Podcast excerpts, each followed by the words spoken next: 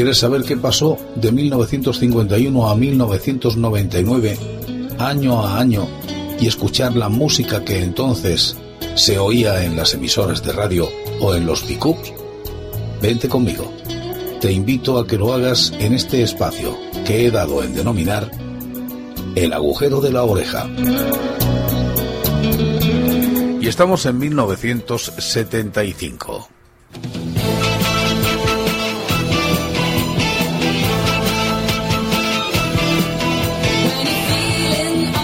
Los Países Bajos consiguen ganar el Festival de Eurovisión con la canción Ding a Dong interpretada por T. Chen.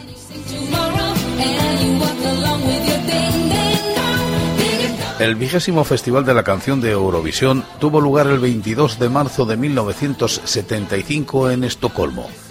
La presentadora fue Karin Falk y la victoria final estuvo en las manos del grupo holandés Tichen con el tema Ding and Dong.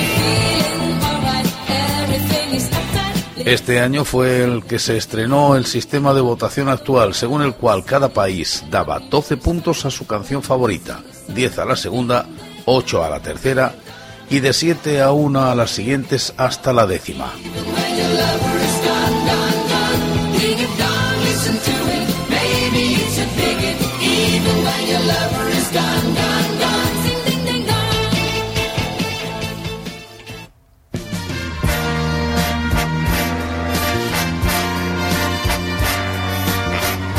Y allí acudimos también nosotros como cada año con Sergio y Estíbaliz en esta ocasión, que consiguen una discreta décima posición en Eurovisión con la canción Tú volverás.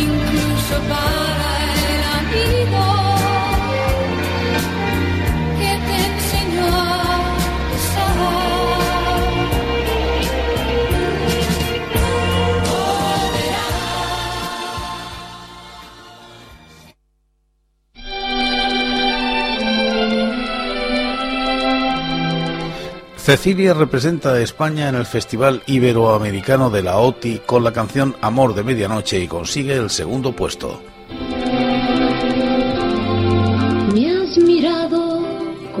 Cuarta versión del Festival de la Canción Iberoamericana celebrado en los estudios del Canal 2 de Telemundo en San Juan de Puerto Rico el 15 de noviembre de 1975 siendo sus presentadores Marisol Malaret, ex Miss Universo, y Beba Franco, otra ex reina de belleza puertorriqueña. Destaca en él la participación de la malograda cantante española Evangelina Sobredo Galanes, apodada artísticamente Cecilia, quien en menos de un año después moriría en un accidente de tráfico, en esta ocasión defendiendo el tema Amor de Medianoche del compositor Juan Carlos Calderón, quien ese mismo año compusiera el tema representante de España en Eurovisión, además de dirigir la orquesta en ambas ocasiones. También la participación del chileno Osvaldo Díaz, quien volvería a incursionar en este certamen en 1990. Cabe señalar los problemas técnicos que tuvo la transmisión al exterior desde Puerto Rico, en particular al inicio del festival, lo que perjudicó las votaciones para los primeros países en competir, entre ellos España, cuyo tema era favorito para ganar. El triunfo fue para el tema mexicano La Felicidad, compuesto por Felipe Gil, seguido de España, y en el tercer lugar un empate entre los temas de Colombia y Venezuela. Cabe destacar que en el certamen se aceptó el tema colombiano pese a tener una duración de cinco minutos en contra de la regla que no permitía la transmisión de temas con más de tres minutos y 50 segundos de duración.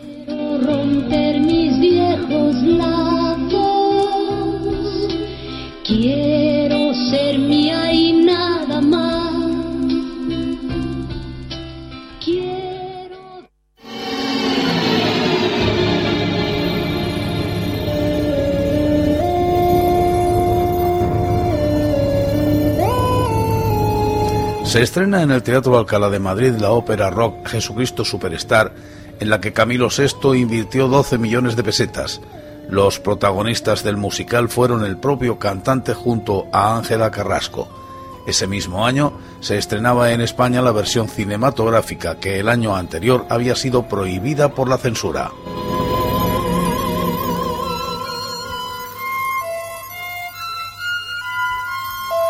El 6 de noviembre de 1975, Camilo comienza a protagonizar la ópera rock Jesucristo Superstar en el Teatro Alcalá Palas de Madrid, pero también la produce, costeándola en su totalidad.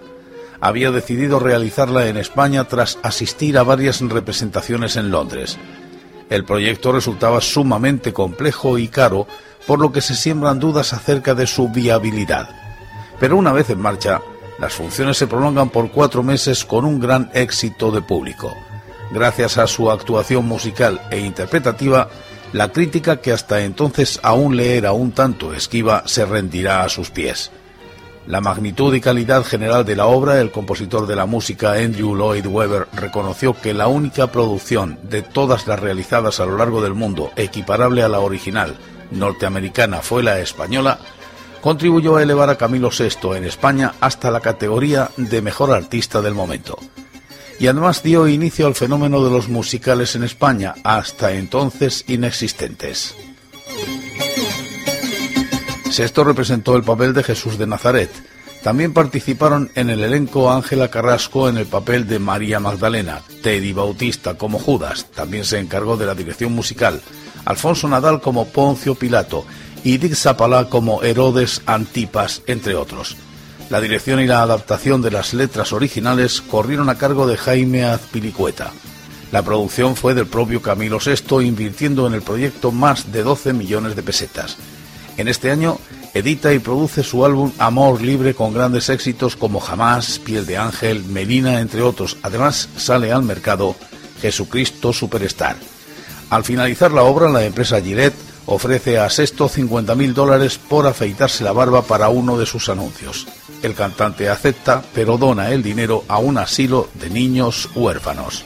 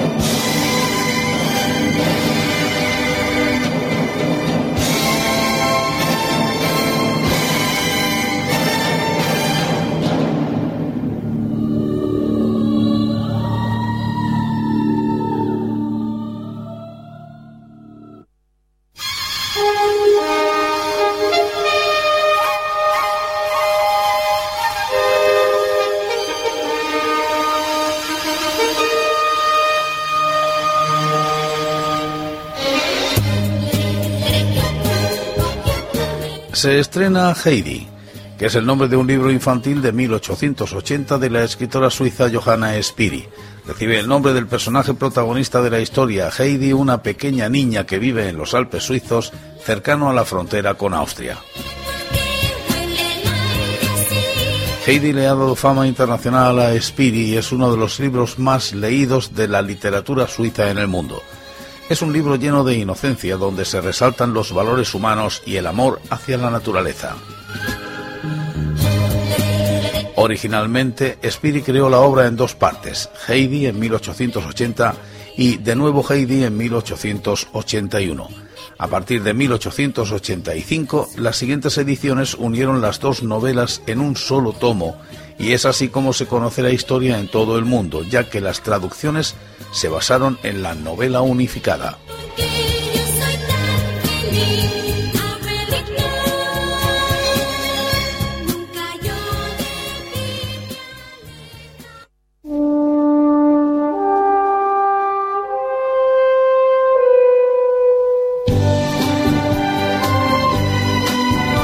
Little House on the Prairie, La Casa de la Pradera, título para España, Los Pioneros en México, La Pequeña Casa de la Pradera en Venezuela o La Familia Ingalls en América del Sur y Centroamérica. Una serie de televisión estadounidense producida y transmitida por la NBC y doblada a otros idiomas. Se convirtió en serie televisiva después del éxito que obtuvo la película de televisión del mismo nombre, filmada meses antes en el mismo año 1973. Durante la temporada de 1982 a 1983, la serie fue difundida con el nuevo título Pequeña Casa, un nuevo comienzo.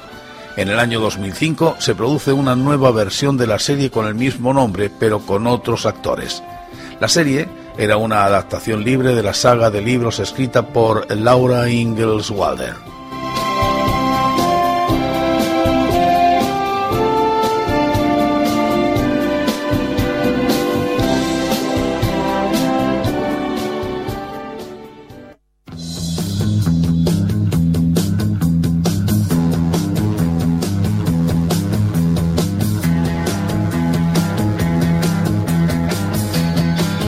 Vicky el Vikingo es una serie de animación germano-japonesa realizada en 1974, producida por la compañía japonesa Nippon Animation y emitida en España alrededor del año siguiente, haciéndose bastante popular entre los pequeños y adultos.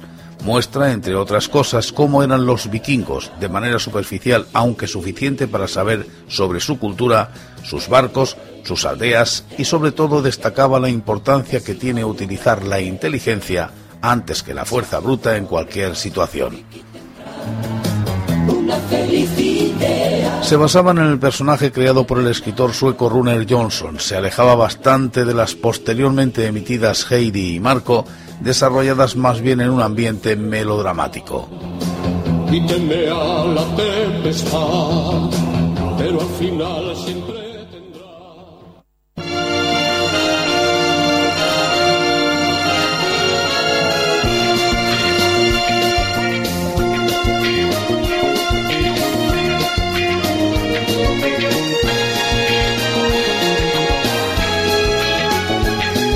Kojak es el título de dos series de televisión norteamericanas, la primera emitida por las CBS entre el 24 de octubre del 73 y el 18 de marzo del 78 y la segunda en 2005 por USA Network.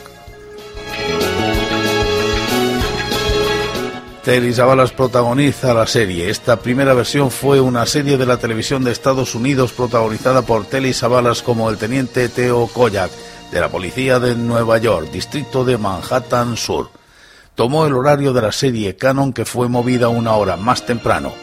La herencia griega de Koya compartida por el actor Savalas representó un papel prominente en la serie.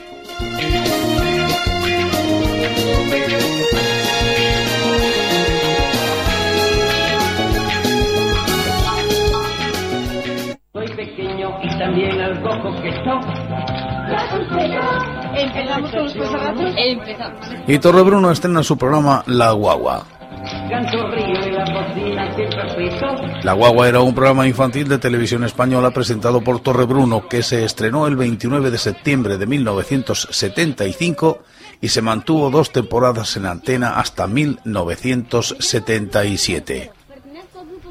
La guagua, nombre con que se conoce a los autobuses en Canarias, recorría España en busca de juegos, bailes, canciones y toda clase de entretenimientos. Es una maravillosa estación, les esperaba el jefe de estación Rocky Capuchetto, interpretado por Torre Bruno.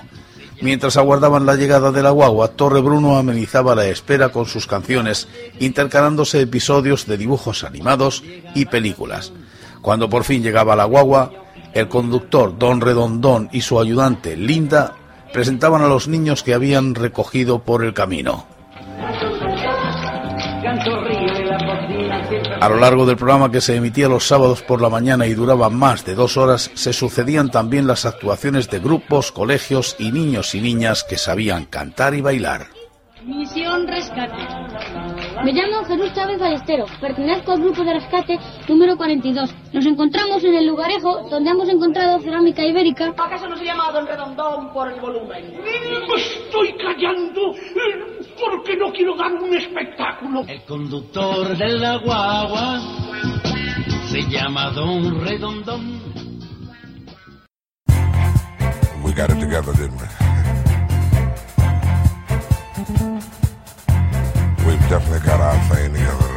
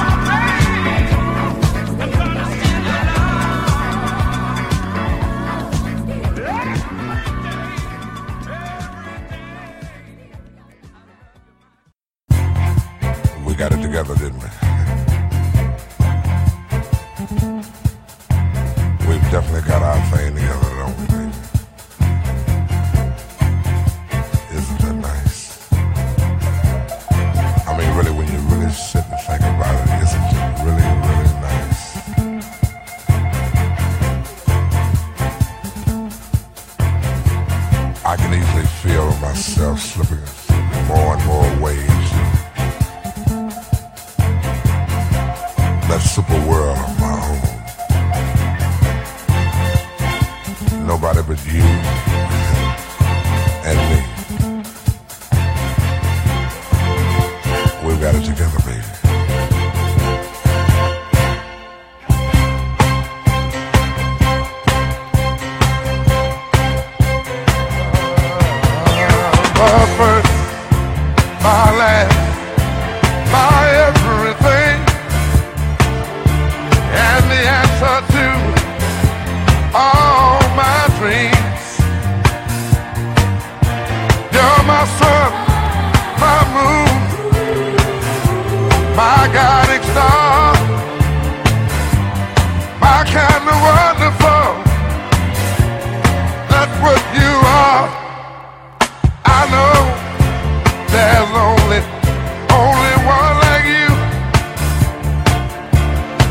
away they could have made.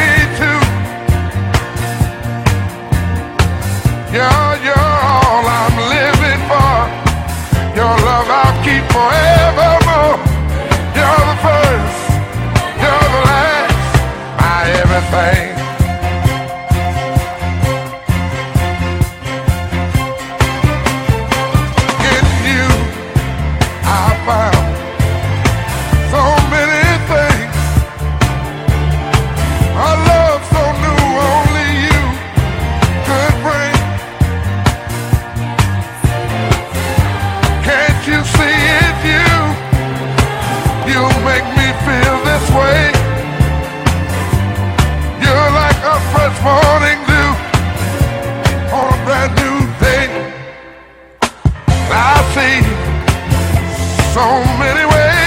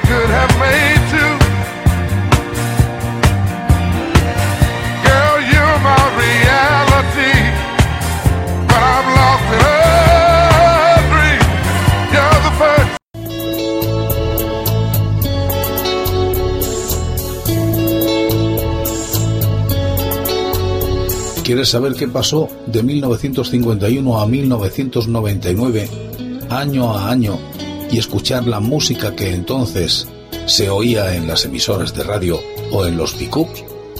Vente conmigo. Te invito a que lo hagas en este espacio que he dado en denominar El agujero de la oreja.